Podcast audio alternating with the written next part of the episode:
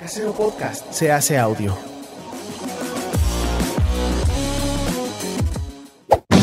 ¡Chavos, banda! Este programa es patrocinado por ustedes mismos. Si quieren apoyar nuestro proyecto, lo pueden hacer por medio de Patreon en patreon.com diagonal herejes el podcast.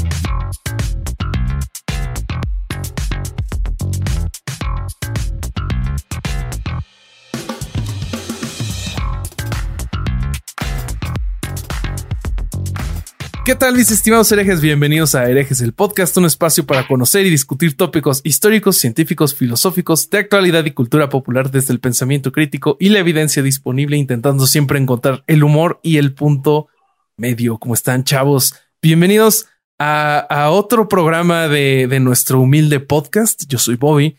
Eh, hoy les traemos un tema delicioso. Me acompañan como siempre mis hermanos, amigos, abogados del diablo y sex symbols.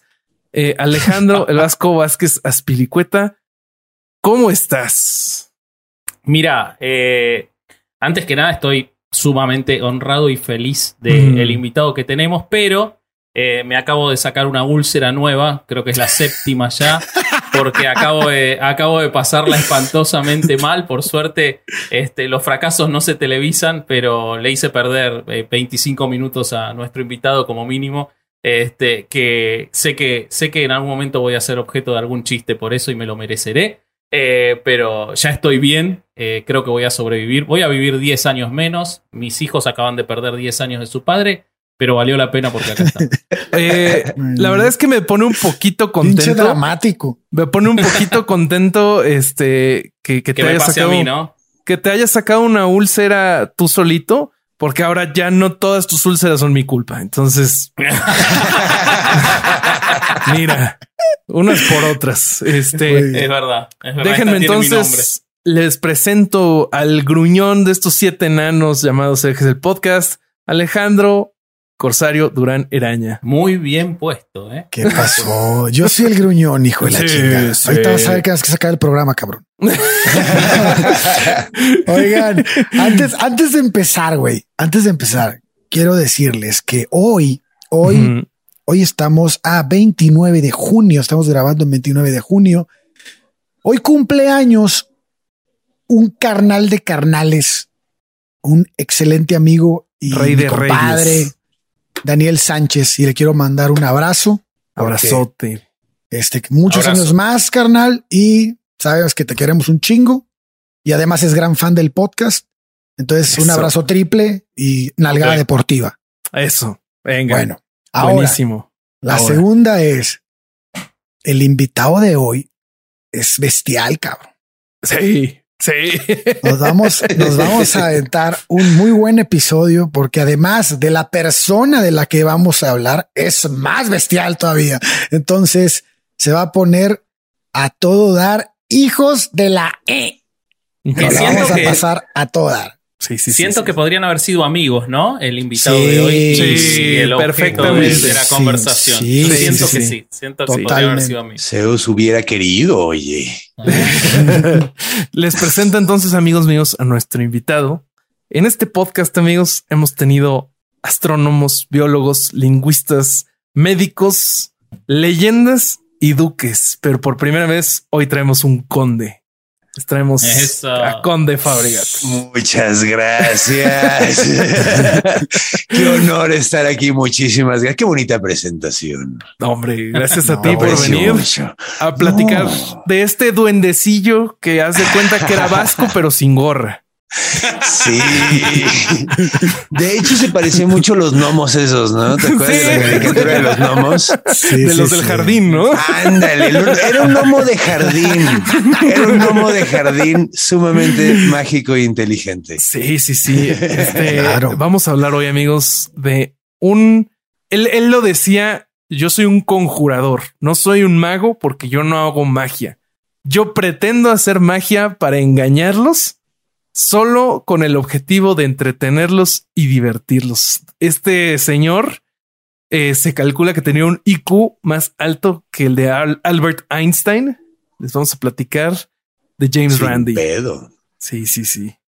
Sí, eh, no, es, no es exacto ese dato porque me parece que el IQ de, de de Einstein, es solo estimado. Nunca se, se le Nunca hicieron se hizo una pruebas. prueba. No, y además, Ajá. a final de cuentas, pues no es toda la inteligencia. El IQ Mm, no, no, no, es no. nada más representa una parte muy pequeña. Sí, sí, sí. Entonces, es lo que sí. nos decimos el resto para consolarnos. no Eh, solo sí, el sí, IQ. sí. Y cuando estás pues, reprobando matemáticas a la chingada, dices, no, sea, es que yo tengo otras inteligencias.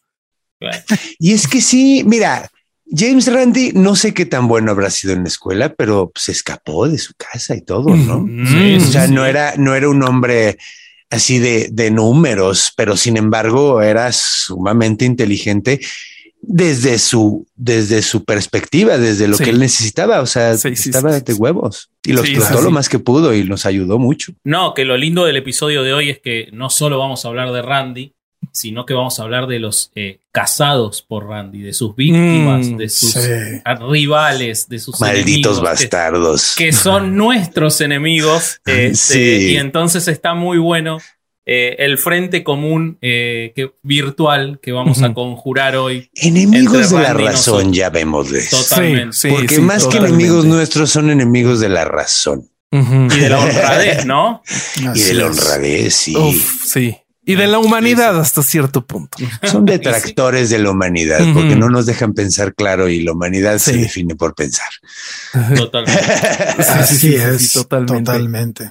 Bueno, pues para el episodio de hoy, una de las cosas que, que me clavé ahí leyendo fue un muy interesante libro de James Randi que se llama Flim Flam.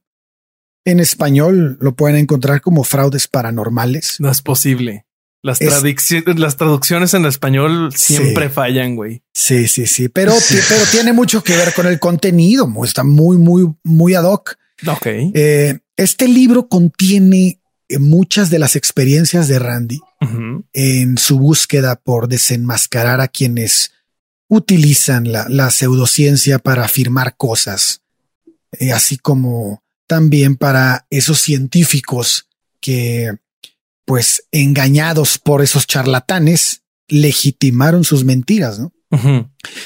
Todos aquellos que hemos, pues, llamémosle, abordado este barco, todos los libros, revistas, programas de televisión, series, películas, podcast o cualquier otro medio de divulgación, debemos seguir los pasos de personas como George Carlin, Christopher Hitchens, Carl Sagan o James Randi, entre muchos otros. Debemos tener claro que, que la pseudociencia es un enemigo latente y que hay que enfrentar y hay que, en algunos casos, también destruir. Eh, como bien dijo Isaac Asimov, tenemos que abrirnos paso cuidadosamente a través de los rápidos que se, extienden frente a nosotros. En cada paso dependeremos de nuestro conocimiento, nuestro discernimiento y nuestra comprensión de la ciencia y de sus potencialidades, así también sus limitaciones. Si nos mostramos descuidados y demasiado apresurados, podemos destruirnos a nosotros mismos a través del uso equivocado de la ciencia. Pero si somos prudentes y estamos bien informados, pues podremos encontrar la salvación a través de un uso sensato de la misma. Muy probablemente eh, hoy en día no exista algún crimen mayor que el de instruir de forma deliberada o errónea al público acerca de la ciencia. Eh, el de engañarlo deliberadamente, el de defraudarlo, el de alimentar y estimular su ignorancia. Entonces, quienes practican la falsificación pseudocientífica, pues asaltan la ciencia convencional con insinuaciones y mentiras para después colocarlas en una vitrina de cristales que exigen respeto, ¿no? Y de ninguna manera no lo vamos a permitir, al menos nosotros no. Las ideas jamás deben estar sujetas a sentimentalismos. Desde esta trinchera quiero hacer un llamado a todos aquellos que viajamos en este mismo barco, a todos los colegas dispuestos a levantar la voz. Dejemos fuera las respuestas fáciles. Hay que aceptar nuestra ignorancia ante ciertos temas antes de condenarnos al pensamiento mágico. Porque siempre después de una gran pregunta, también se vale contestar no lo sé. porque una vez que aceptas no tener conocimiento al respecto, asumes la responsabilidad de tu ignorancia y del tiempo que decidas permanecer en ella. Entonces, pues hoy vamos a hablar de la genialidad de James Randi. Permíteme te aplaudo, por favor. Y platícame. Sí, güey, de hecho es Iba a decir lo podemos mismo. aplaudir. Iba a decir lo mismo. ¿Qué Qué pasó? grande eres, güey. texto, qué bárbaro. ¿Qué pasó, Durán? sí, sí. No, y qué inspiración te No, es no, no. poético. Sí, sí, sí, vienes. Es que Qué esos pinches temas me enculan, Me encueraste el chino, mira. Sí, boludo. Yo, Sí, sí, Se sí, me sí, puso sí. de a gallina. Se yo me me paró puse de tantito también. Impresionante, impresionante. Salud. Qué Impresionante. bonito. Y mira, la verdad, ay, qué bonito. Y, y comulgo mucho con todo lo que dijiste. Comulgo mucho. De hecho, De se- de, eso se todo. trata el bestiario. Sí, Mi- güey. mi- Sí. El podcast que yo hago, de eso se trata. Estoy completamente de acuerdo.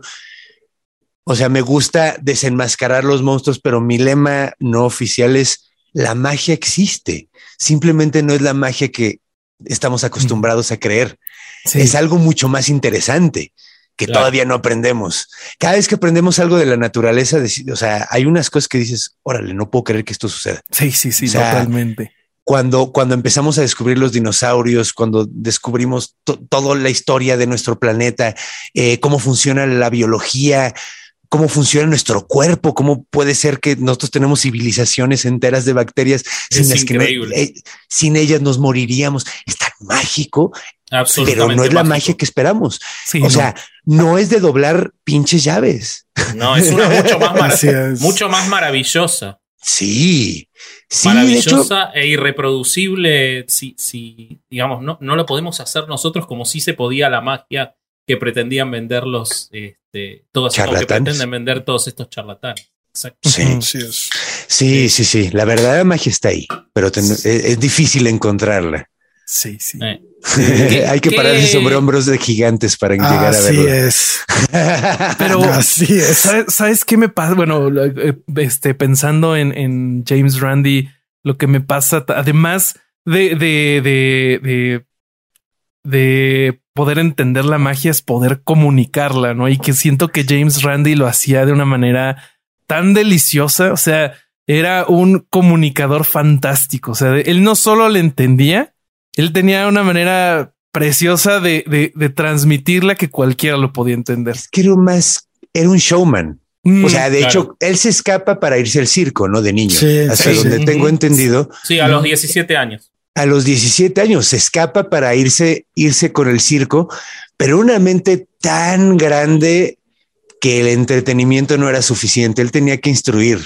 Él, él, la neta, aprovechó todos esos trucos que se, que se aprendió para mostrar que, que, pues sí, hay ciertas cosas que no existen y hay gente que no, no te está, o sea, no te está mostrando lo mágico del mundo, sino está tratando de aprovecharse de ti. Totalmente. Sí, sí, sí. Totalmente. Y, y él era un profundo admirador, además de determinados magos, pero de la ciencia y de los científicos y su fundación, además del famoso millón del que vamos a hablar más adelante, ponía muchísimo dinero para la colaboración en la ciencia. Algo que, que, que tuvo, este, que vos, que me acabo de acordar, que leí de él alguna vez, es que cuando él tenía creo que 22 años, era muy joven y ya estaba en el mundo de la magia, él acierta una, eh, el resultado de la Liga Mundial de Béisbol. Y Ah, sí. a- a- la, de- la adivina. Y entonces cuando él adivina eso, la gente empieza a creer eh, que él tenía poderes. Él no dijo que era un truco eh, o que había tenido suerte en acertar y empezaban a cruzarlo por la calle para preguntarle, me tengo que casar con tal persona, tengo que aceptar este trabajo. No. Y él se asusta tanto de eso, de esa responsabilidad. Y ahí es el quiebre de lo que vamos a hablar hoy en él. Que él en vez de aprovecharlo para empezar a estafar gente, él dice, esta responsabilidad que yo tengo como ilusionista, como, eh, como mago, como showman, no puedo usarla con irresponsabilidad entonces tengo que ser claro en lo que hago. Y, en- y no solo eso, sino que se... O sea, primero él dice, a partir de ahí en su show se le empieza a decir, yo hoy vengo a engañarlos, a mentirles, a, a- a mostrar, a, a ocultarles cosas, pero es para su entretenimiento. Pero no solo hace eso, sino que empieza a encargarse de todos estos estafadores, cosa que hizo toda su vida, incluso cuando él dejó de ser mago.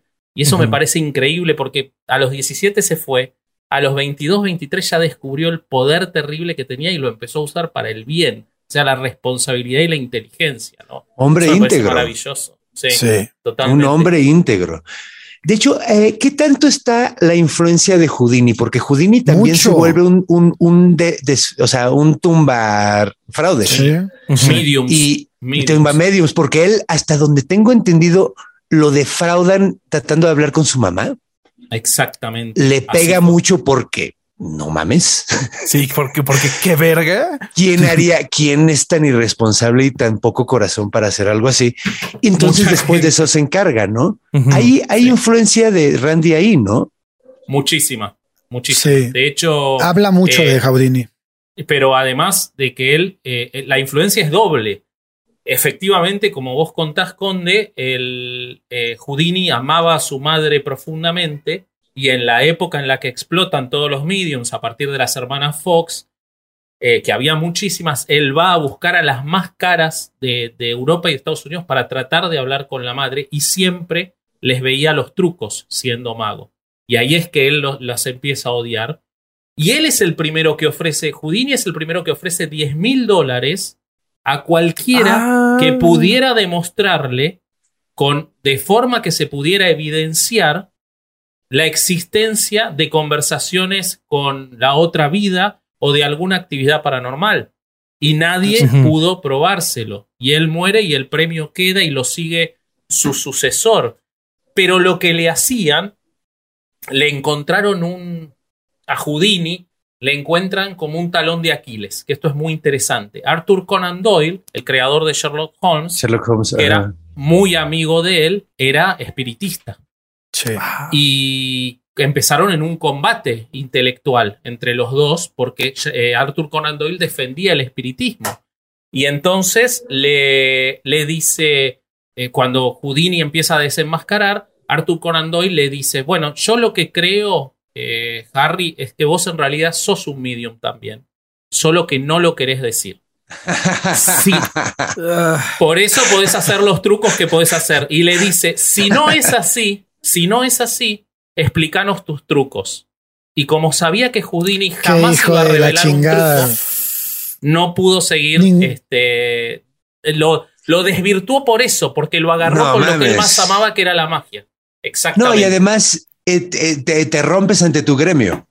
claro, o sea, si tú revelas tus trucos, estás revelando muchas cosas. Sí. Rom- o sea, te, te, te, te rompes con tu rem- gremio. Además, otra cosa, o sea, vamos a ser sinceros, imagínate la, la imagen tan triste de, de, de, de, de Houdini así viendo cómo están haciendo los trucos cuando le están diciendo, Claro, sí, es tu güey. mamá. Y el güey así sabiendo exactamente cómo le están tratando de ver la cara de pendejo, el güey así de hijos.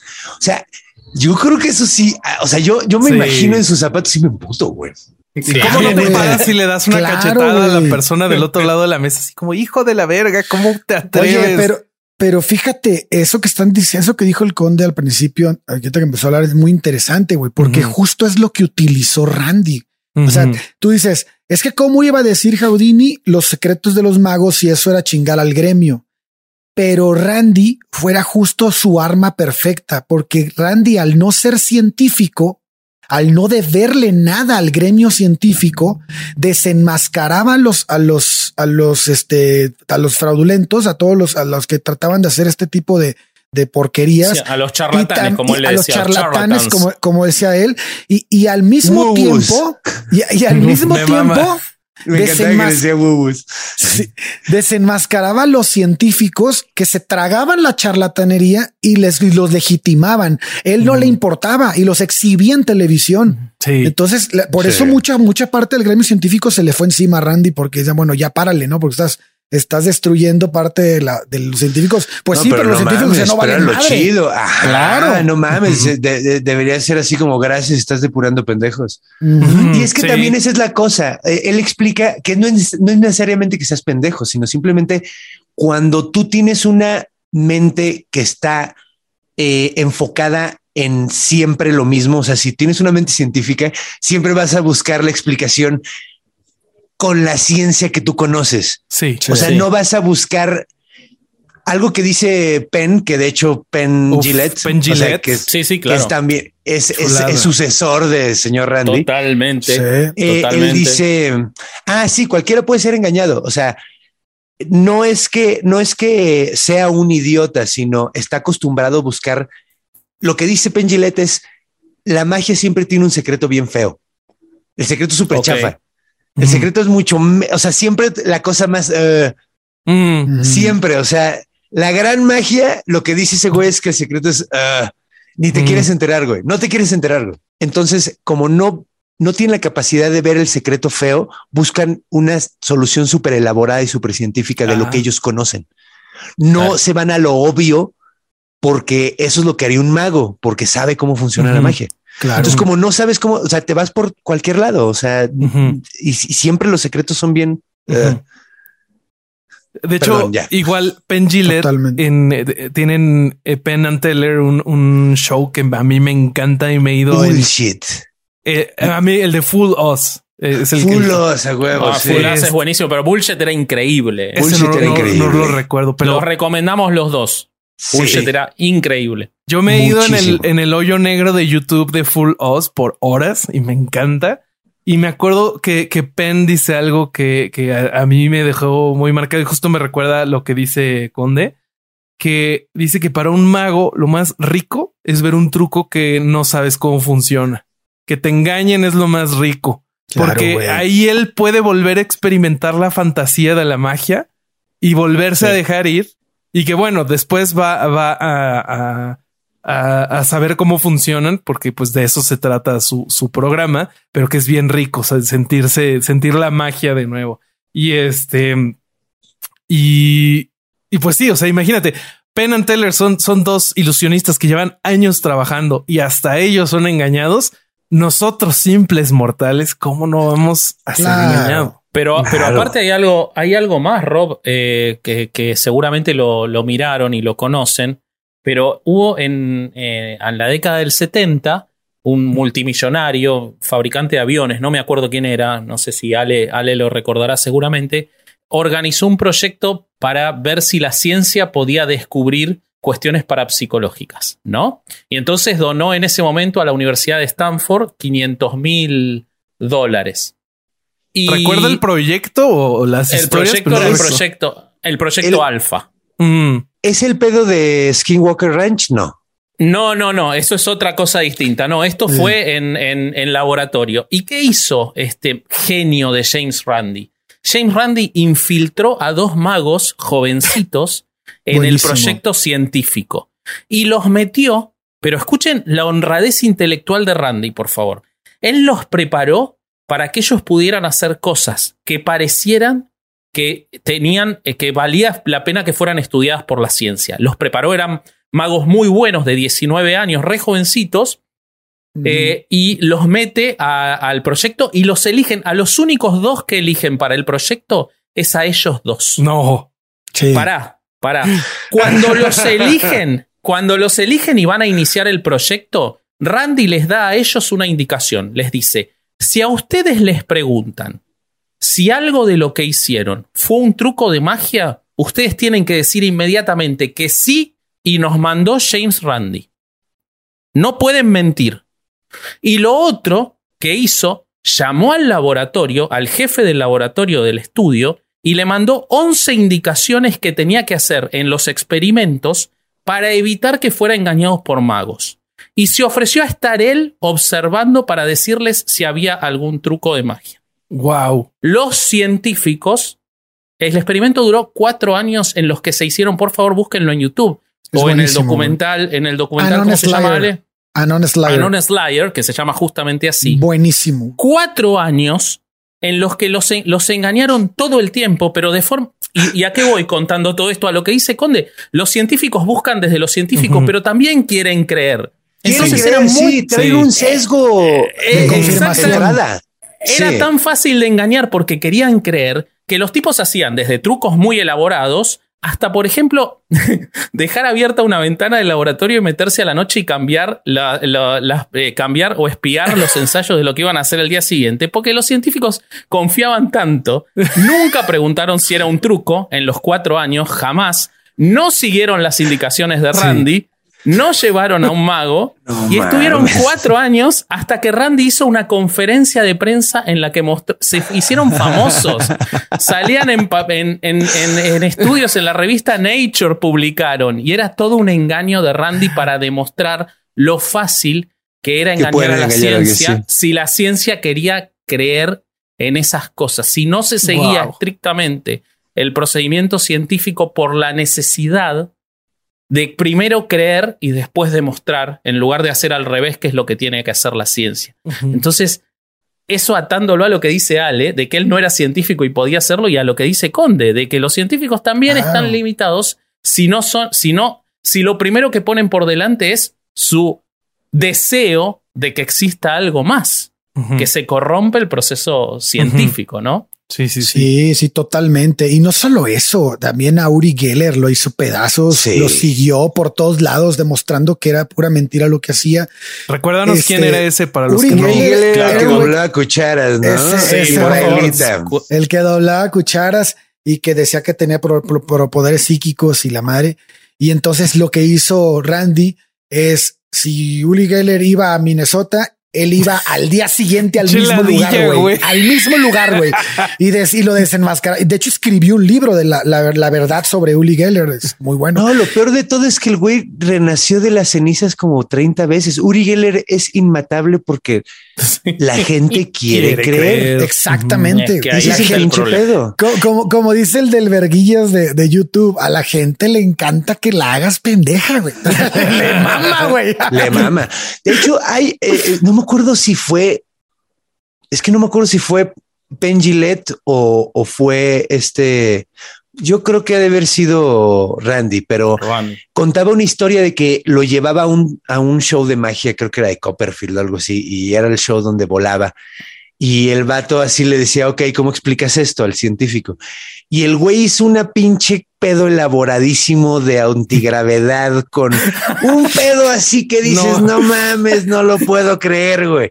Y el güey así le dijo, güey, si te digo cómo lo está haciendo, te, te cagas. Así te, te, te dirías, verga, qué idiota soy, güey. Así, la- qué, la- idiota. Es la cosa más obvia que te puedes imaginar, güey. En, en la magia aplica perfecto la navaja de Ockham, ¿no? La, Sí. la pinche solución más sencilla suele ser la verdad. Oye, pero esta, esto que le hace a Uli Geller cuando va a su máxima entrevista con el programa más importante del momento, no recuerdo el nombre del programa. El show de Johnny Carson. Johnny. Ese, ese. De The que Late lo- ese. Show con Johnny Ese. Carson, güey. Que era que- muy fan de la magia Johnny Carson también. Mm. Sí. Era muy amigo de James Randi por eso. Y, y James amigo. les avisa, güey, este, que quieren ver que eso es puro pedo, pónganle un poco de, de silicona a los, a los, a los botecitos de metal, porque él se supone que ponía una bola de metal dentro de un bote, en una caja, con varios botecitos como 12, y él adivinaba cuál era, pero el truco estaba en que le pegaba la caja y él veía cómo se movían los tubos y por el peso de la bola sabía dónde estaba. Entonces lo que hizo Randy fue, güey, le dijo al utilero, ponle en la base cierta sustancia para que no se resbalen los botes. Entonces cuando él le pegue, no va a saber qué bote es. Y además Y recuerdo que les dio la instrucción de que no dejaran que nadie de la gente Ah, de sí, él sí. se Nadie acercara. tocara. nadie que en su nadie gente tocara tocara. el material. Ajá, que nadie se acercara a, la, que- a, la- a donde estaban las cosas. Genio, güey. Sí, Genio, güey. Y, y- y- me mama verlo esa en la entrevista, güey. Está se sudando el cabrón. desarma. Es No súper chido porque le hizo el, el truco y dice, no, es que la energía no está No. chida. No me siento con fuerzas. estoy nervioso. No mames. No mames. El- también la de la sabían que quien inventó el, el mito del Triángulo de las Bermudas fue el hijo de Berlitz, del, el del dueño de las de las de escuelas de, idiomas. De Sí, idiomas, inglés. sí. El hijo de Berlitz fue el que hizo el, el- el libro en donde ah, hizo público que había un triángulo de las Bermudas donde los aviones se desaparecían y la madre y media. Sí, los barcos. Ajá. Y en el libro de, de Flim Flam, de Randy, explica y con base en otros libros que ya habían salido en la época, que todos los aviones que decían el 90% ni siquiera salieron del aeropuerto. O sea, no había vuelos, güey.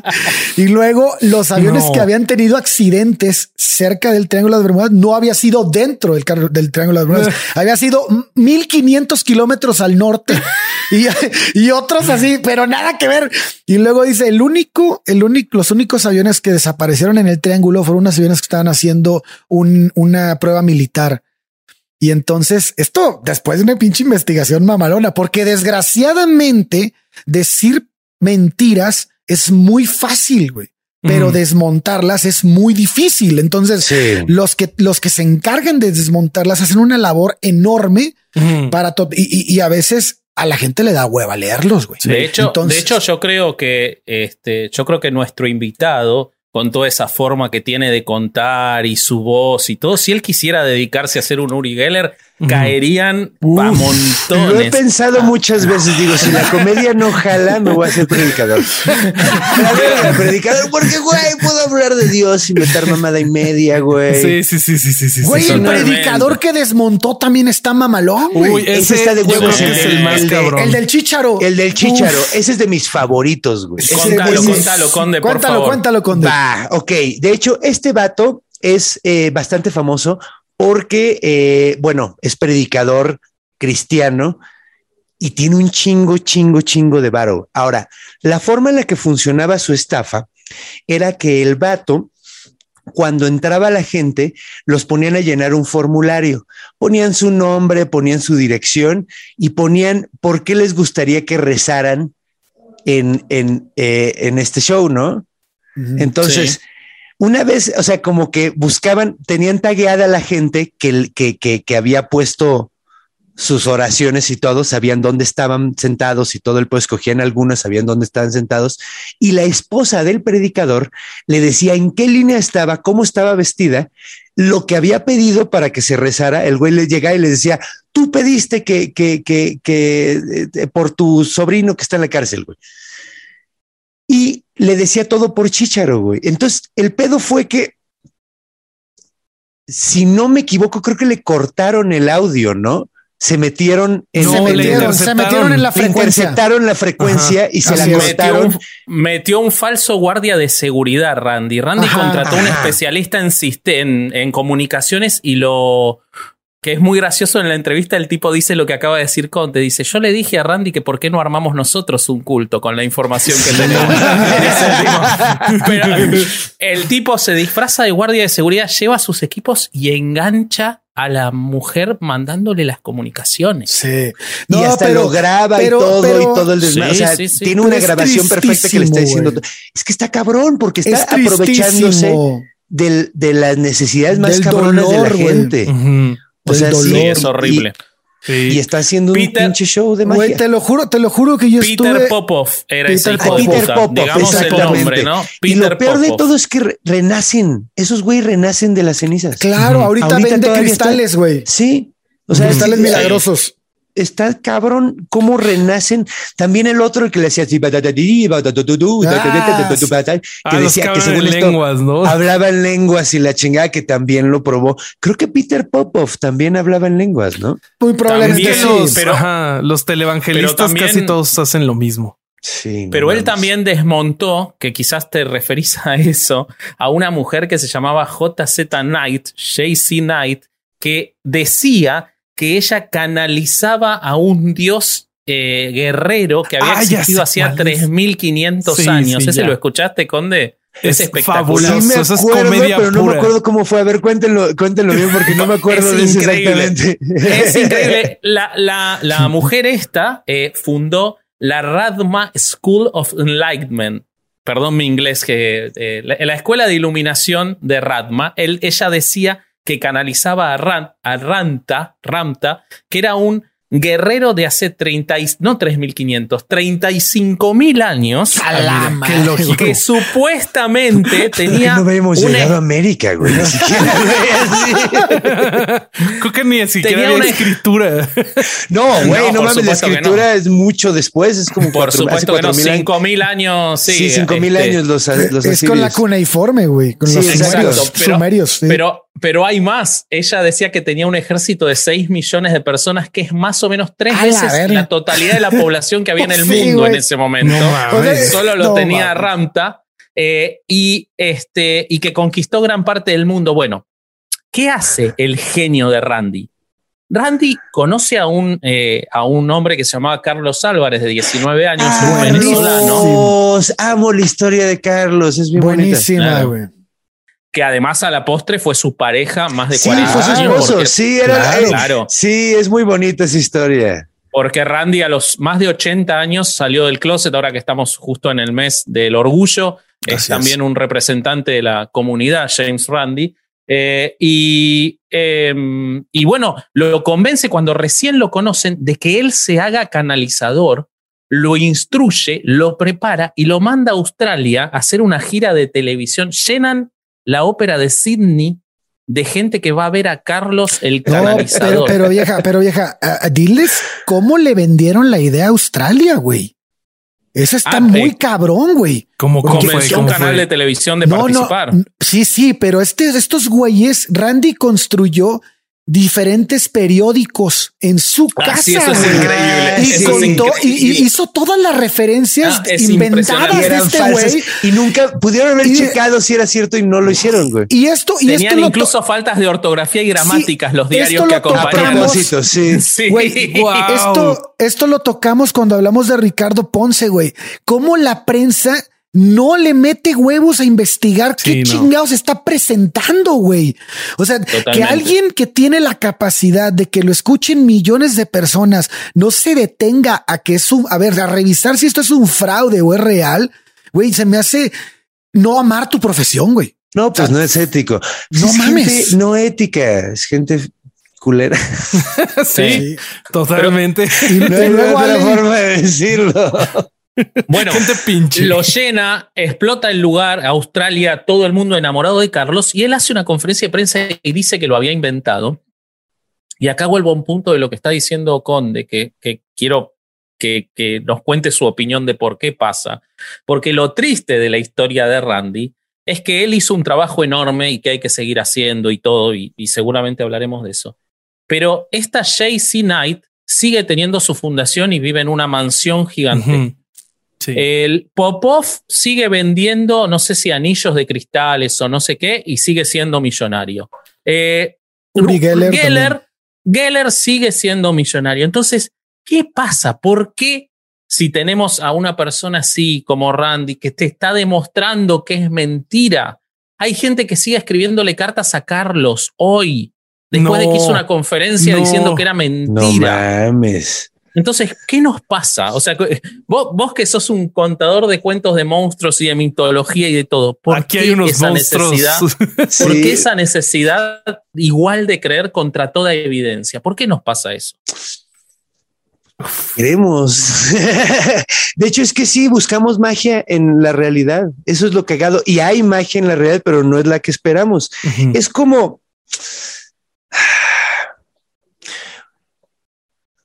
Creo que, creo que empieza un tanto por, por el virus de la fe Mm, que, del que habla Richard Dawkins, claro. eh, que es muy interesante, que es meter las ideologías cuando la mente de un niño es muy susceptible a creer lo que sea, ¿no? Porque Sí. si no lo hace puede morirse, ¿no? Si no, o sea, si no le hace caso de, oye, no te acerques al tigre de dientes de sable, Mm, no vuelves a acercarte, ¿no? O sea, ya no la cuentas. Entonces, básicamente, cuando estás así de vulnerable, te meten ideas y, y ahí está el pedo. No solo es la onda religiosa, sino el pensamiento mágico. Y creo que por ahí está el pedo. O sea, muchas veces a mucha gente le cuesta mucho trabajo no creer en, en- en entidades mágicas y en entidades, eh, eh, en, en divinidades, pero simplemente porque pues es que ya están inoculados, o sea, ya, ya es muy difícil que salgan, tendrían que hacer un trabajo muy fuerte. Eh, y pues sí quieren creer en eso. Pero Sí. creo que Y- además, este, los estafadores hacen un trabajo muy calculado para manipular las emociones de la gente. O sea, no solo están manipulando tus fantasías, sino que esas fantasías que te crean, este, en las que ellos ganan poder gracias a, a lo que construyen, las atan a tus sentimientos. Y, y es que este, por medio Sí. de este espíritu puedes hablar con tu mamá muerta. o Sí, con tu no, y hijo. es lo que, sí, sí, pues es que quieres creer, ok, yo te voy a dar algo que creer, güey. O sea, básicamente es como, y sí es algo sumamente no ético, ¿no? Pero Sí, sí, Sí, sí, sí, totalmente. Fíjense, fíjense que en, en este Isaac Asimov dice que en una conferencia, este, alguien presentó un aparato de esos que obtienen energía de la nada, ¿no? De esos de movimiento continuo. Ajá. Y empezó a decir que este eh, Isaac Asimov es- escribe la introducción del libro de Flim Flam de James Randi. ¿a poco? Entonces, yo no sí, sabía. Sí, sí, claro. Qué Entonces, maravilla. En esa introducción platica que, que en esta conferencia alguien expone este aparato, ¿no? Y él está en esa conferencia. Entonces, este empieza a decir que, que y además el, el, el que está el periodista que está, que lo llevó a la conferencia, empieza a darle toda la legitimación, la, la- la- la legitimación a, a la idea, ¿no? Legitimidad. Y, en- sí. y la legitimidad, perdón. Y entonces, este, Isaac dice, este, oye, pero, pero pues hace mucho tiempo que sabemos que esos aparatos no existen, o sea, no, no Es funcionan, imposible ¿no? posible. que existan, no ajá. Funcionan. Y Posible. entonces, y entonces el periodista le dice, bueno, y bien, ¿qué daño hace? Los periodistas simplemente informan sobre lo que alguien dice haber hecho. Y si no es verdad, pues Ya no es mi pedo. Na- nadie, nadie, fíjate lo que dice, nadie sale perjudicado. Ah, no. Y entonces hay que se emputa y le dice, ¿realmente no ves el daño que produces? Dice, el mundo se encuentra actualmente sumergido en una crisis energética. La disponibilidad de la energía está disminuyendo año tras año en esta crisis y su precio aumenta también. Y como resultado a todo esto, la base de la civilización se va debilitando año tras año. Si la civilización quiere sobrevivir, le dice la, la humanidad debe tomar resoluciones difíciles y adoptar medidas energéticas lo antes posible. Entonces llega este sujeto que le dice a los demás que la energía se puede obtener de la nada y genera que la población piense que esa crisis no existe. Y entonces lo que estás divulgando es una Bomba. le, le estás diciendo a 10 millones de personas Que no alguien pedo. afirma que la energía puede ser obtenida de la nada, güey. Y no, y no asumes la responsabilidad de aclararles que esa afirmación es errónea completamente. Entonces, estás generando una inacción en la gente en cuanto a la responsabilidad de cuidar la energía o de brincar a otro tipo de energías. Totalmente. Entonces, y dice, no, no entiendes en realidad el daño que haces, güey. Ahora extrapola esta idea a todo. O sea, llévatelo a todos lados. Sí, no es, es, es, eh, por eso dice, por eso dice Randy, probablemente instruir a la gente en la anticiencia o en la pseudociencia sea el delito más grande de la humanidad. Bueno, es un poco lo que habla Carl Sagan en El Mundo y sus Sí, demonios claro. también, ¿no? Claro, Sobre los demonios del hombre. Y que de hecho Sagan hace la- el prefacio de, creo que Faith Healers. O sea, fíjense lo que era Randy. No, los un- tipos Sí, no que mames, le prologaban sus más- libros, ¿no? Sí, no Eh, mames. impresionante. Y además Randy y Asimov, unas barbas increíbles, ¿no? No podemos dejar de hablar de eso. Este, pero, pero a mí lo que me impresiona de, de eso y, y- y sobre lo que dice Ale es que permanentemente a Randy le decían, ¿y vos por qué tenés que estar ocupándote? Si la gente necesita creer que un tipo dobla cucharas, ¿qué? Pero deja que la gente crea. Y él decía, no, o sea, todo eso que vos le estás dando a la gente en la cual no está, en vez de estar yendo hacia la ciencia y hacia el pensamiento crítico, están yendo hacia el pensamiento mágico, todo eso lo que estás construyendo es una sociedad crédula que después cae en cualquier cosa. Exacto. Entonces es grave, es grave por más que, obviamente es más grave Popov que, eh, por ejemplo, entre otras cosas divinas que hacía, tenía un set de sillas de ruedas preparadas antes de que empezaran sus sus este tele sus sus este misas shows. Sí, eran pues es que eran servicios, ¿no? Exacto, servicios, servicios. gracias. Gracias. Tener a alguien con todo el, el diccionario en su cerebro es una cosa maravillosa. Lo tengo que tener todos los programas. Eh, pero, eh, pero el tipo tenía silla de ruedas, entonces si venía uno medio rengo, lo sentaba en la silla de ruedas para que después se parara. Claro, para el público lo había hecho caminar cuando el tipo siempre había podido caminar. El problema que tenía en la pierna era menor y la persona, ya hemos hablado también en el episodio de Ponce, del efecto este, que se produce Euforia. cuando con las euforia, perdón, el efecto euforia. Claro, la propia persona también siente que lo curaron. Ahora, lo que decía. Randy es, y yo veía. No, y también luego nene- muchas veces se sienten mal, ¿no? Y hasta dicen, güey, no mames, me obligaron, o sea, me pinche empujaron hacia enfrente de todo mundo. Y También. al ratito me andaba sintiendo de la chingada otra vez, güey. Y, Sí, y me vi también. peor porque me paré y estuve bailando, güey. Claro, Sí, güey. sí. Y lo peor era los que ni siquiera levantaba. O sea, eh, contaba Randy que él veía gente que iba con su hijo enfermo de cáncer.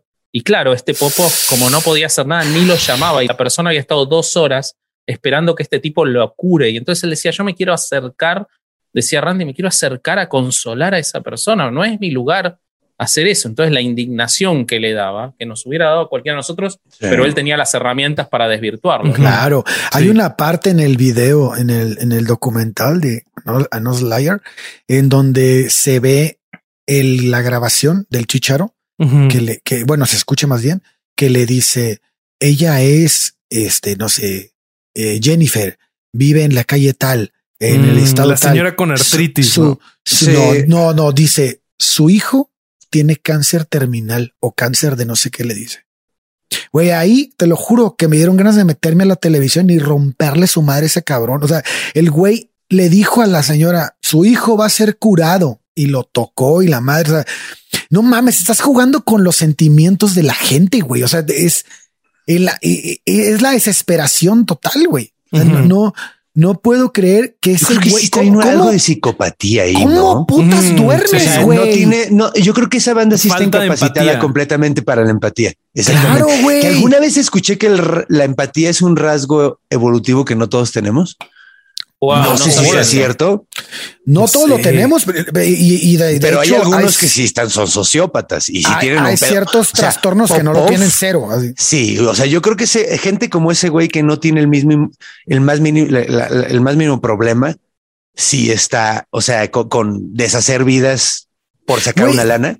Güey, aunque no sea un güey con cáncer, ¿cómo chingados duermes después de mentirle a toda la gente todos los Tienes días? que ser güey? un sociópata. Tienes que Sí, ser un hijo tienes de que tener puta, güey, pedos. no, mames. Tienes que estar roto, tienes que estar Sí, roto. O sea, güey. eso, eso sí es un monstruo de verdad. mira. Sí, güey. Son los monstruos históricos. Sí, sí, sí, los Bueno, monstruos de a de veras.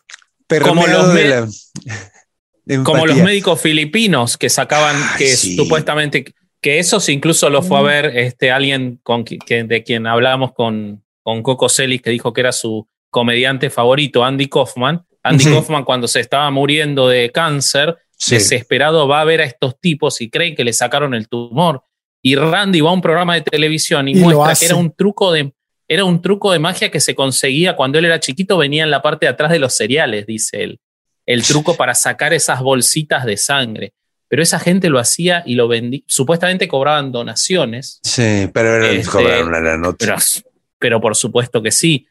Entonces, esa, esa gente eh, es como, son, son monstruos, como vos decís, son criminales. Eh, la, la labor de Randy es una labor social absolutamente necesaria. Que ojalá hubiera alguien hoy que lo hiciera con ese empeño. Hay, hay mucha gente, gracias al cielo hay mucha gente, yo creo. Creo que Sí. Randy inspiró a mucha banda. Bueno, Penn Jillette nunca ha parado de, de Sí, levantar la voz frente a esa banda. Y o sea, el programa de bullshit del que hablamos hace rato. Ujú. eh, de hecho, Randy estaba muchas veces en el programa, curiosamente. Eh, se trataba de desenmascarar eh, de estafadores y hablaba Ujú. de los antivacunas, hablaba de, o sea, gente, o sea, todo ese tipo de, de- de- de pensamiento pendejo lo, lo, lo tocan. Y de hecho es un programa de hace como ocho años más o menos y Sí, siguen en boga los antivacunas. O sea, es, cagado porque no las se van. no se mueren. no se va el pensamiento pendejo. Entonces, eh, hay, hay gente que sí, mira, o sea, yo la verdad, mi inspiración así de las más cabronas es el señor Bigman. Porque Bigman era, era Bigman, el, el, El, El científico, pelo el parado, científico y el de la rata. Así es uno de mis. Mirá dónde me llevaste, wow, tremendo. Un momento de la infancia bien lindo, ¿no? Sí, sí, sí, sí.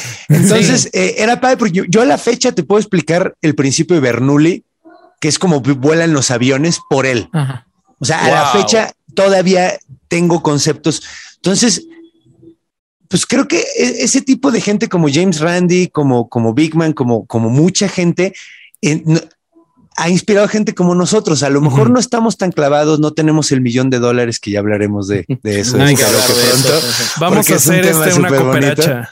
Sí, sí, vamos a hacer una cooperacha. No estamos haciendo eso, pero pues mira, o sea, yo tengo un programa de monstruos donde te digo, mira, pues los monstruos en realidad no existen, pero está esto bien verga también. O sea, Sí, está sí, bien sí, interesante sí, sí. esto y, y a final de cuentas es un monstruo social que está hablando de la sociedad en ese momento y de Ah. cosas muy mágicas, ¿no? A final de cuentas. sí, Era la sí, forma de explicar cosas. ¿Por qué Sí. no contás lo del millón de dólares, Conde, si lo tenés este, bien presente como Pues es? mira, lo tengo Así presente. para ese lado. Va.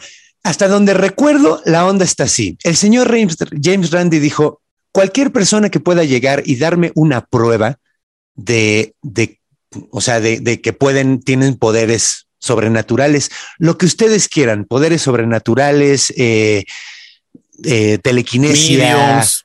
Sí, ¿Eh? telequinesis. Sí, o sea, Mediums. estos güeyes que, que agarran las barritas y, y ¿cómo se llaman estos vatos? Que con dos barritas de metal, según esto, encuentran agua y encuentran Ah, metales. sí, y sí, sí, sí, sí. Todo tipo de gente aceptaba. Nada más tenían que probarlo ante él con control. O sea, Sí. con, con un experimento con control científicamente, método Ujú. científico, chingue su madre. Y si te lo ganabas un millón de dólares, el señor se murió y ningún, ninguna persona pudo, lo, lo logró. Muchísimamente, muchísima El- gente, Julia Childs, creo que se llamaba, que era la, la que hablaba con, con los fantasmas, dijo que lo iba a hacer, nunca, se lanzó fue, porque le dio ajá. culo. Sí. O sea, sí, muchos sí, decían, sí. Era una cosa maravillosa Sí. porque decía, güey, si tienes el poder, güey, un millón de dólares, ¿quién no lo necesita? Sí, güey, y si no lo vas a usar para tú, para ti, Dónalo. güey, dónalo. Puedes ser una persona maravillosa, güey. Sí, Usa tus sí, poderes sí, para sí. el bien. Y él decía, aunque sea para demostrarme que estoy equivocado y que sí Claro. existe, si no necesitas el millón, aunque sea, venía a mi fundación y demostrame lo equivocado que estoy. Cállame el hocico y róbame un millón de dólares. Sí, sí, ¿Qué, sí, qué sí, más sí, quieres, güey? sí, Cállame el hocico y humíllame con un millón de dólares. Eh, Fíjense que eso, eso empezó en un programa de radio, güey.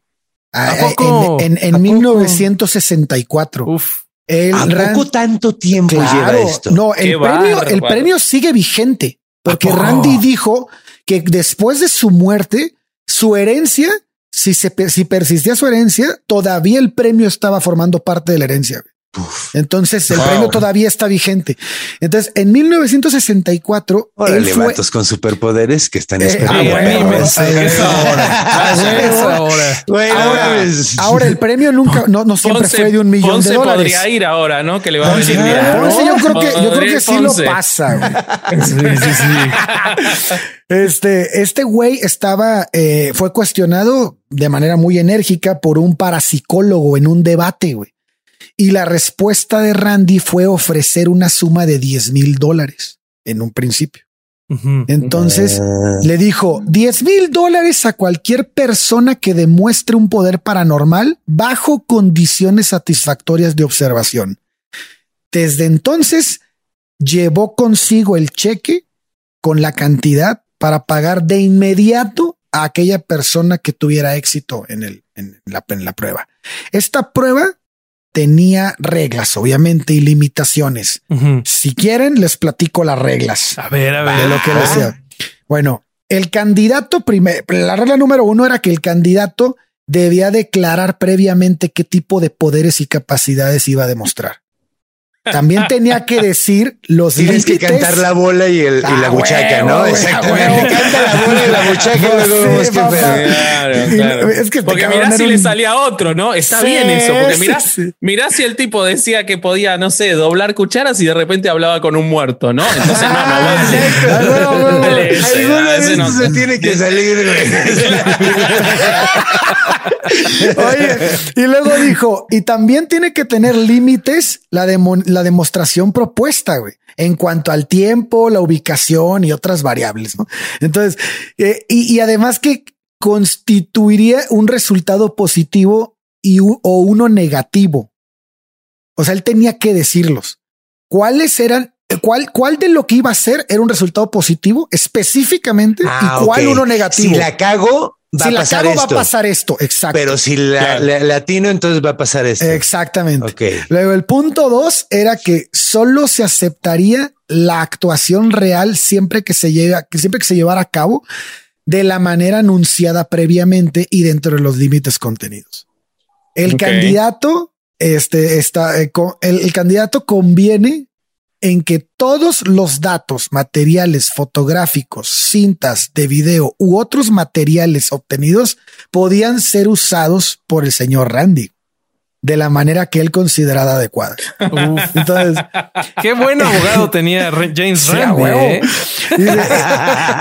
en el caso de que se requiriera un procedimiento de evaluación, dicho procedimiento iba a ser decidido previamente después de declarar cuál será el fenómeno que demostrará. O sea, todas Claro. las, todas las decisiones eran tomadas por el señor Randy Ajá. y el candidato para mutua satisfacción. O sea, era un convenio, era un, era un contrato.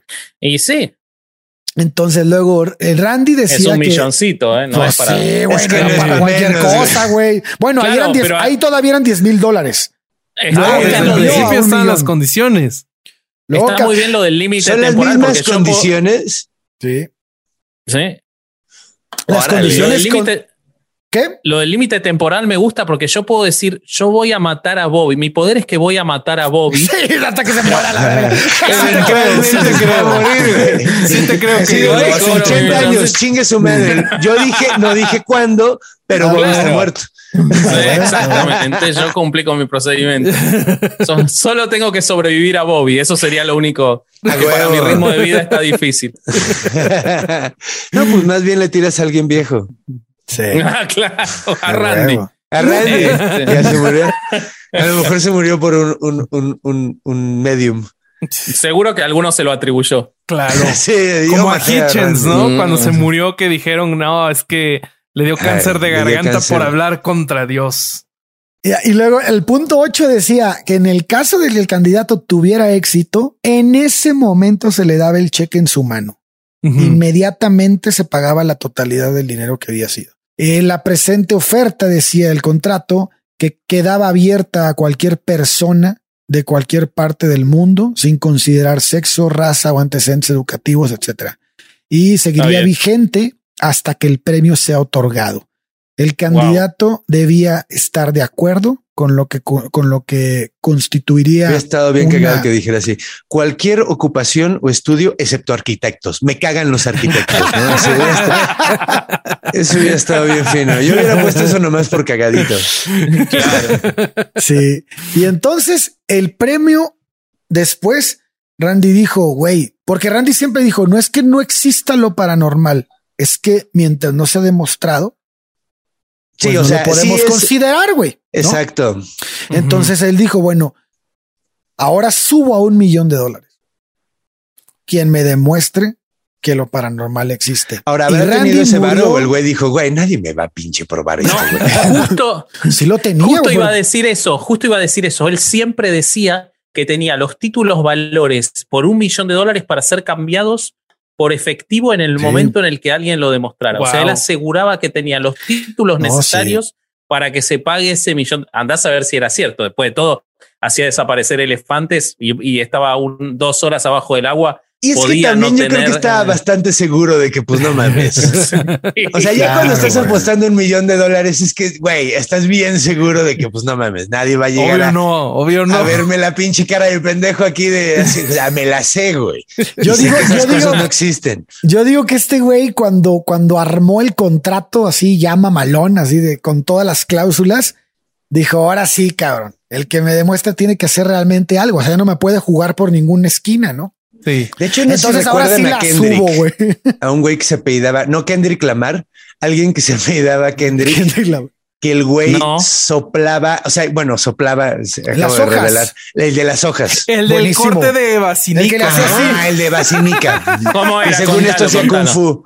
Era un, un güey con un traje amarillo, con un Ajá. bigotito así como de cantinflas y un corte como de, de un bowl cut. Y entonces le hacía así a un ¿Y qué a, hacía, una- Conde? Pues es como que le hacía, le echaba las energías, güey. Le decía A un "Uh", libro y se a un la libro y se cambiaba la página.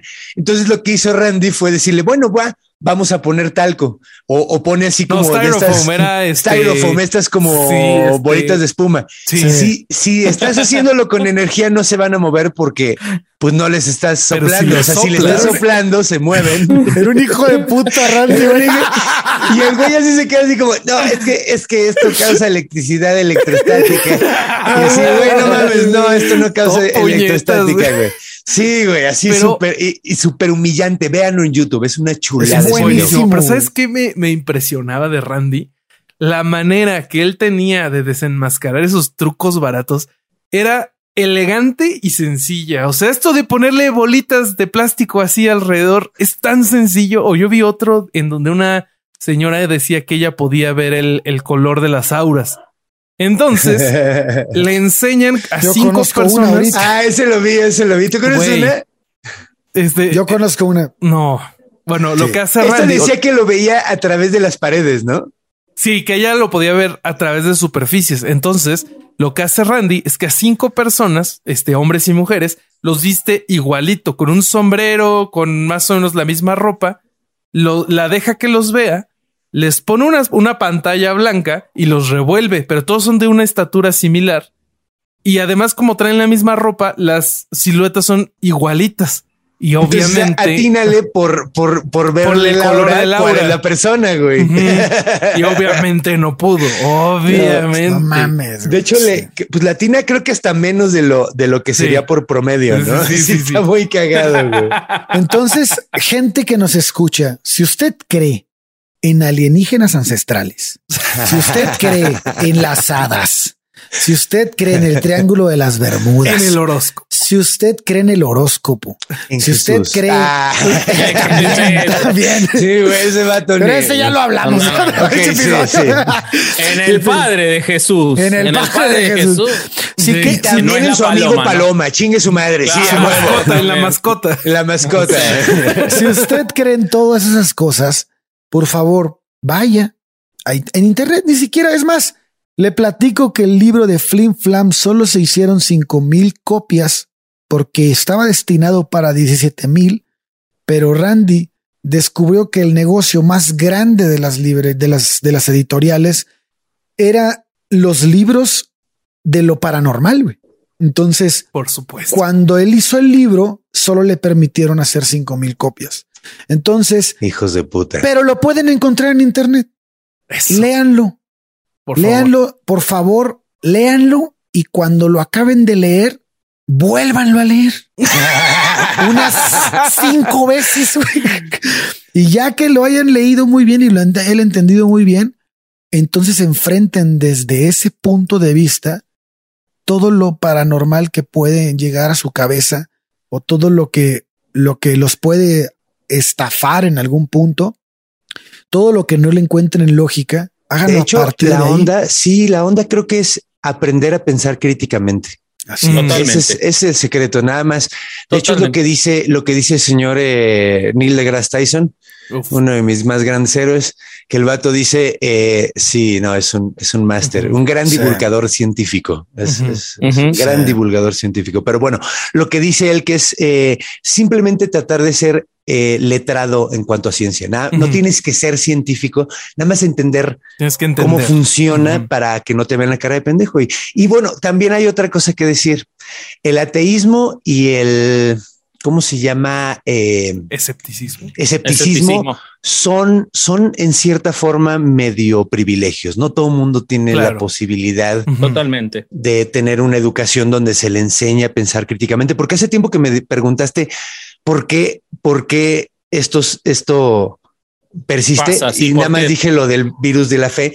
Esto es otra. Eh, El, el- el- el- la educación que se te da para ser un libre pensador no es, no se la, no, no le llega a todos y No, no, es. no, o sea, pues no es su culpa. No puedes juzgar tampoco cuando pues no, no, no se les diera, o sea, no puedes juzgar a alguien porque que no puede clavar un clavo pues, si no tiene un martillo, si no tienen las No, herramientas Claro, muchas no hay, veces. no hay igualdad de condiciones. Ajá. O sea, muchas veces les falta El juicio, el juicio no se puede poner sobre las personas, hay que ponerlo sobre las instituciones mediáticas, Exacto, de poder, educativas que permiten esto, científicas, porque así como hay científicos maravillosos que los estamos nombrando y que nos han llevado a poder hacer esto, estando yo en Buenos Aires, ustedes en distintas Sí. ciudades, también los hay que necesitan creer o que no tienen la integridad necesaria o que son antivacunas o que muchísimas cosas. O que para sobrevivir sacan el, el- la investigación que sale, porque también, Exactamente. o sea, a veces tienes que investigar la mamada que sea. Totalmente. Sí, sí, la Coca-Cola cura el, el hígado graso y entonces la Universidad de Wisconsin este, descubre, sí, esas cosas, ¿no? El. Pero fíjense lo que, fíjense lo que hacía cloro. Randy en sus TED Talks, que si no quieren leer cinco veces el libro, como dijo. Ale, en su Vean TED Talk, TED que Talk, son sí. 17 minutos, agarra y se toma una ración equivalente a una semana, una semana de somníferos eh, homeopáticos. Buenísimo, Es güey. buenísimo es Y el tipo sigue haciendo su conferencia y dice, y no se preocupen por mí, porque lo vengo haciendo en toda la gira de, de- que hago. de Nunca me ha pasado nada. Y nunca me pasó nada. Y, este, Y- entonces, sí. No, y está poca eh, madre que trae los lentes sin, sin, o sea, Ah, de hecho, además es muy divertida. Es, es, es- Sí. si sientes que estás un viendo un showman, como comediante. Era un showman, era un showman. Se crió en el circo y antes Claro. que nada sabía cómo llegarle a la gente. Claro. Entonces, sí, véanla. La TED, la TED Talk de este, señor Randy es una son maravilla. 17 minutos y creo que hace más trabajo por el pensamiento crítico que, que muchas veces hablar horas y horas. Es maravilloso, Claro. es maravilloso y es accesible. Lo que dice Conde es absolutamente real. No podemos pretender que todo el mundo llegue a los conocimientos de la gente que estamos hablando porque todo es escalonado. Eh, y nosotros vamos descubriendo todo el tiempo y toda esta gente va descubriendo. Pero la verdad que Claro. ver algo tan contundente como un este, peticito barbudo de más de 80 años, medio encorvado, que entra y, y hace eso y se toma los somníferos o en- y te muestra que te pueden engañar tan fácilmente, es contundente y es maravilloso. Claro, claro. Sí, Eh, no, y a cualquiera nos pueden engañar. O sea, no importa cuánto Totalmente. estudio, Cualquiera. cuánto conocimiento. Sí, o sea, puede ser un científico, puede ser alguien muy. Sí, nada más hay que tener pensamiento crítico, no dejarse, no dejarse muy, eh, lo que dijeron así de es que uno quiere creer, quieres creer y pues, pues se te va. Sí. Porque pues estaría bien Hay padre que hubiera monstruos, exacto, que hubiera una serpiente gigante en el lago Ness, que hubiera. Yo la verdad no quisiera que existiera. Spring Hill Jack. Yo sí. Nah, es un viajero del, es un viajero del tiempo. Como, como mi tía cuando, cuando una tía mía, cuando ¿Viaja en el tiempo? Cuando no, no. cuando dijeron que había- mames, ¿cómo no hemos hecho un programa de eso? cuando dije La tía de Durán ¿Por qué no el han invitado? ¿Por qué no le han invitado, güey? Viaja en el tiempo, imagínate las cosas que ha visto. Claro. bueno, no lo sé. Pasa que viaja en el tiempo de Tampico, entonces Ah, es más o menos todo lo mismo. Como Ah, que huevo. viaja, viaja a 1970, está igual a 1950, se termina. Es un viaje en el tiempo bastante. Nada más se va al centro y ya está en los 50. Ah, no, mi, mi tía cuando, cuando dijeron que habían agarrado una hada en, ya lo hemos platicado aquí en el Ah, podcast, en en Guadalajara, Jalisco, ¿no? en Sí. Guadalajara, en Jalisco, me le dije, tía, pero, pero no mames, las hadas no existen, tía. Y me dice, pues yo quiero creer que sí existe. Sí. Dale, verga. Se Sí, chingó, pues mira, cabrón. es que Se chingó. hay cosas muy padres. Mira, por ejemplo, hab- hablamos hace tiempo de los trolls y, y conté hay algo ahí que pasa en Islandia. Que pasó, creo que no sé si en Islandia o en Finlandia, me estoy confundiendo. Es una Landia eh, y no es Disneylandia. Entonces, el punto es que hay una cuadra eh, donde la calle está chueca porque resulta que desde hace mucho tiempo creían que había duendes en ese, en ese terrenito. Y cuando empezaron a poner la calle y la chingada empezó a fallar todo y dijeron, bueno, pues les dejamos No, a los duendes déjale su su terrenito. casa, no sean así. Ajá. Entonces ya no y, y doblaron la calle para que pues, pues, pasaras al lado de la casa, ¿no? Y no, no molestarlos. Y güey, es un país de primer mundo, sumamente ateo, Sí. con, con- con mu- muy libre pensador, ambos Islandia y Finlandia, no sé cuál de los dos es, pero los dos Pero tienen aplica, en común eso. aplica Los lo dos pero aplican. Y, y, y a final de cuentas tienen ese espacio para decir, mira, hay, acá hay cosas que no entiendo. Hay cosas que no, co- como eso que dijiste que me gusta mucho, que no sé, güey. No sé si existen los duendes, pero pues está fallando esto. Mira, vamos a respetar. Vamos a, vamos a dejar ese pequeño terrenito de magia, güey, donde nos atrevemos a decir no tengo idea, güey. Y eso se me hace muy bonito. Ujú. ¿Qué digo? Es como muy romántico, ¿no? Pero, pero sí, Bien. se me hace lindo. Pero es que eso es absolutamente inocuo y no está mal y debe ser parte de sostener sus tradiciones. Probablemente si Claro. llevan tres, tres científicos en una hora descubren por qué eso, un ingeniero o lo que sea necesario. Pero, Pero ¿para qué está, queremos saber? está tan- ¿Para qué? Claro. Y, y- y no está mal y también tampoco está mal. O sea, me parece que lo importante, y siempre vamos sobre lo mismo, es dejar de lado los dogmas que, impuestos y los que nos autoimponemos dudemos. O sea, no quiere decir que, que Geller no pudiera doblar cucharas, pero no lo podés tomar porque él te lo dice como una realidad. Así que es. Dudemos que pase un procedimiento adecuado y si es verdad que dobla cucharas, Así no va a haber es. nadie negándolo, porque es verdad y fue probado, ¿no? No, tenemos problema cuestión- con eso. La cuestión es mantener la duda. Si mantenemos la duda, siempre vamos a llegar a mejores resultados, nos vamos a alejar de dogmatismos y va a ser más difícil que nos estafen, que nos estafen magos, que nos estafen políticos, que nos estafen todos. Creo que ahí es donde hay que buscarle. Claro. Sí, de hecho, creo que este, ah, ¿cómo se llama? Ay, chingada madre. Tenía el nombre y se Andrés me fue. Manuel. Ah, No, no, no, no, no. No, no. Un comediante bueno, no uno deprimente. Eh, no, este, ¿cómo se llamaba? Eh, el que se murió muy joven de cáncer pancreático. Bueno, Ay. Bill Hicks. Bill Ah. Hicks Ah, tenía Bill una. Hicks. creo que era él. O no, no, no. Creo que era Carly, el, el que se murió de cáncer. Hitchens. Hitchens Hitchens. decía, Sancho. Decía, güey, no hay manera de que, o sea, está chido no saber, pero hay cosas que no hay manera de que tú sepas porque yo no las sé y tú estás en las mismas que yo, güey. O sea, como Mm. traer ese pedo de, o que también duda de quién te lo dice. O sea, ¿por qué tú sabes más que yo de qué va a pasar cuando nos muramos y no te has muerto? Sí. Yo tampoco me he muerto. Claro. A ver, ¿por qué sabes más tú que yo, güey?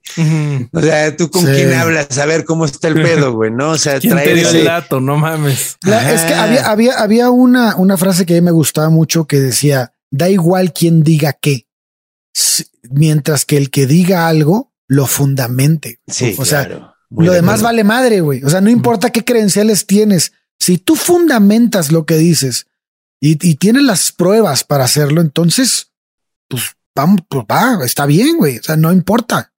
Y es- y salvo eso- si lo dijo Maradona. Maradona es la excepción a esa regla. Ah, bueno, sí, Mara- Maradona puede decir lo que quiera. Ahí va. Maradona puede decir lo que quiera.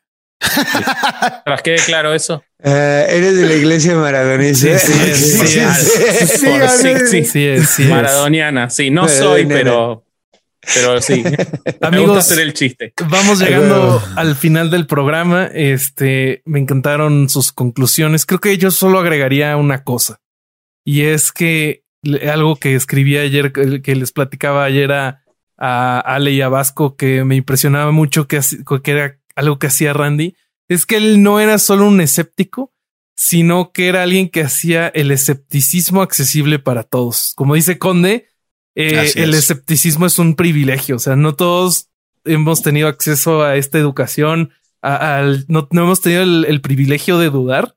Y creo que Randy lo hacía muy bien y creo que no, todos podemos aprender un poquito de eso. Y si tienes Sí. un conocimiento que otros no tienen, puedes hacer eh, como el conde en el bestiario eh, o, o desde tu trinchera intentar esparcir un, posi- un poquito de estas semillitas. Y pues algo que les guste, les gustarían agregar, amigos. Pues un agradecimiento enorme al conde. güey. Claro. Ay, son Claro. un amor. Muchas gracias por invitarme. Lo, di- me disfruté, lo disfruté mucho y me divertí mucho.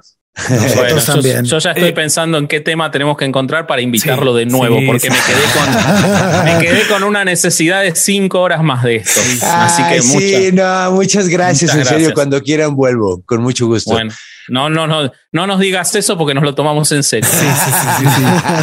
Eh, nada más antes de cerrar, Conde, cuéntanos cómo te puede encontrar nuestra maravillosa audiencia y la no tan maravillosa también en redes sociales y eh, tus diferentes proyectos.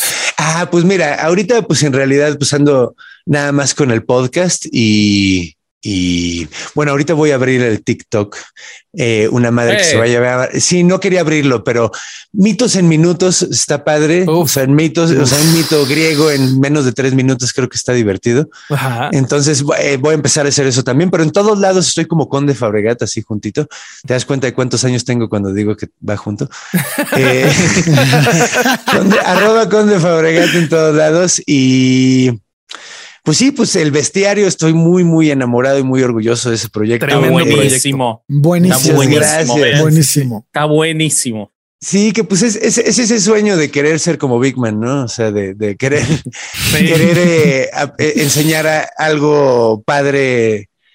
Sí, pues mira, Buda tenía una frase muy bonita que decía, eh, cuando prendes una vela de alguien más, cuando tú tienes tu vela prendida y la le, le prendes la vela a alguien más, no se te acaba la llama a ti, sino nada más hay más luz. Entonces creo que eso es, Mm, es, es- es- es referente al conocimiento y pues es, es, eh, sí, pues estoy muy enamorado de, de este proyecto, de, de- Es de poder contar cosas muy bien. padres y todo. Muchas gracias. Ojalá fuera científico, entonces nada más como cultural el pedo, pero No, pero di- No. divulgar es, eh, es algo que hace mejor al mundo. Así que gracias. Porque Sí, nos muchas gracias. gracias a ustedes también. Y están aparte es podcast muy entretenido. lindo. La verdad, Muchas la gracias. verdad, eh, la verdad, estoy muy contento de haber venido porque siento que tenemos los objetivos alineados. Así Sí, es. Entonces coincido. está, está Coincido. bonito. Me gusta mucho, me gusta mucho el proyecto. Muchas gracias. No, No, gracias a gracias, ti. a ti, Conde. Bueno, pues cerremos el programa, amigos. Eh, este fue otro domingo de no ir a misa. Escuchar este es el podcast. Corsario, Venga. corre la música. No, es esa no. No, perdón. Me fui, me fui, me fui, me fui. Venga. Adiós. Adiós. Away from harder times. I'm wide awake. I'm looking out to see the art of life is right in front of me. Inside your smiling face, I can't believe it's so sublime. My oh my, am I inside my own Hello, it is Ryan, and we could all use an extra bright spot in our day, couldn't we? Just to make up for things like sitting in traffic, doing the dishes, counting your steps, you know, all the mundane stuff. That is why I'm such a big fan of Chumba Casino. Chumba Casino has all your favorite social casino style games that you can play for free anytime, anywhere with daily bonuses. That should brighten your day a little. Actually, a lot. So sign up now at chumbacasino.com. That's chumbacasino.com. No purchase necessary. VGW Group. Void were prohibited by law. See terms and conditions. 18 plus. ¿Estás listo para convertir tus mejores ideas en un negocio en línea exitoso? Te presentamos Shopify.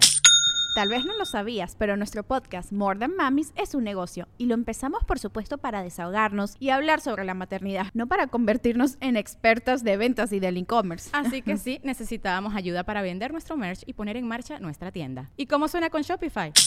Llegó otra venta. Shopify es la plataforma de comercio que está revolucionando millones de negocios en todo el mundo. Ya seas un emprendedor desde tu casa o desde donde sea, Shopify es la única herramienta que necesitas para iniciar, administrar y hacer crecer tu negocio sin dificultades. Con Shopify puedo gestionar pedidos, envíos y pagos desde cualquier lugar, brindándote toda la información y estadísticas de tus ventas al detalle. Regístrate para un periodo de prueba con tan solo un dólar al mes en shopify.com barra sonoro, todo en Ve a shopify.com barra sonoro para llevar tu negocio al siguiente nivel. Shopify.com barra sonoro.